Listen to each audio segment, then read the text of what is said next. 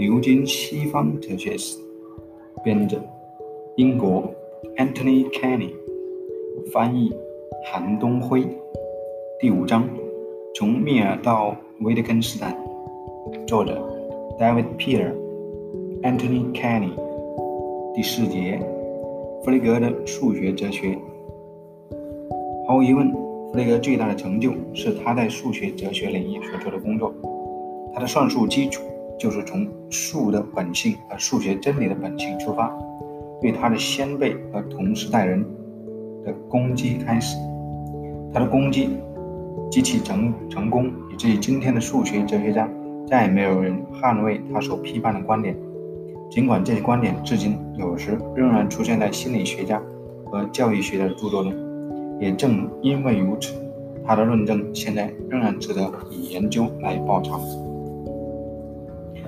康德主张数学真理是先天综合的。我们对数学真理的证实，既不依赖于分析，也不依赖于实践，也不也不依赖于经验，而依赖于直观。我们已经看到，密尔采取的是相对立的观点：数学真理是后天的经验的概括，既可以广泛应用，亦可广泛证实。但弗雷格在这两方面都不赞成他的先辈，他主张。算术真理完全不是综合的，也不是先天或后天的。他赞同康德几何学依赖于先天直观，但不同的是，数学算术是分析的。我们已经看到，弗雷格早就表明如何以数学方式阐明逻辑，但他相信逻辑和数学的关系远比深刻的多。他相信，就算就算术并不包含其自身的特殊主题，并且不用任何非逻辑的概念或公理即可被公式化而言，我们能够表明算术本身是逻辑的分支或延伸。在弗雷格的体系中，数的算术概念被集合的逻辑概念所取代。这就是说，奇数。能够被定义为具有相同数量元素的集合的集合，这样二这个数就是一对的集合，三就是三三个一组的集合。这并非循环定律，尽管表面上像是如此，因为我们能够说两个集合所意味的东西具有相同元素的，具有相同数量的元素，而。无需利用数的概念，因此，例如，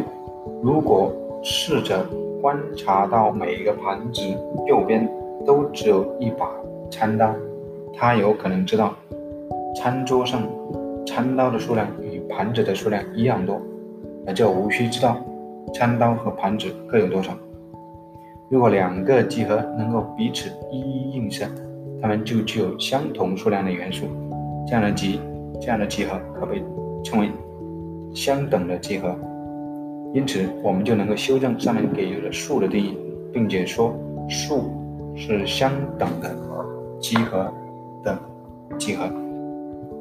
要定义特殊的数 n，我们必须选定具有 n 个元素的特殊的集，把这个数定义为与之相等的一切集合的集合，这样。我们就能够把四定义为与福音书作者的集相等的所有集合的集合，但是这样一个定义对于逻辑主义的纲领来说显然是无济于事，因为在逻辑当中没有任何部分存在的是，而只存在的是为福音书做的。我们需要为每一个数找到适合适当大小的集合，而这个大小是由逻辑保证的。要做到这一点，最好的方式是从零开始。我们可以从纯粹的逻辑持项方面，把数字零定义为这样一种一切集合的集合，其中集合所包含的元素的数量与由不与自身同一的对象所组成的集合相同。所以不存在与不存在不与自身同一的对象。这个集合就没有元素，也就是这个集合是空集。因此，具有相同数量元素的两个集实际上是同一个集，故只存在一个没有元素的集合，即所谓的空集。因此，零就被定义这样一种集合，其唯一元素就是空集。只存在唯一的空集这一事实，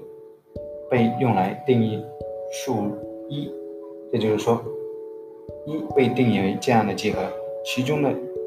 集合与空集的集合相等。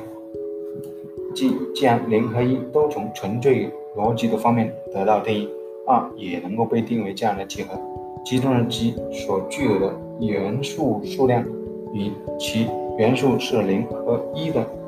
集合的元素数量相同。三也能够被这样定义。弗雷格利用这一步骤给出了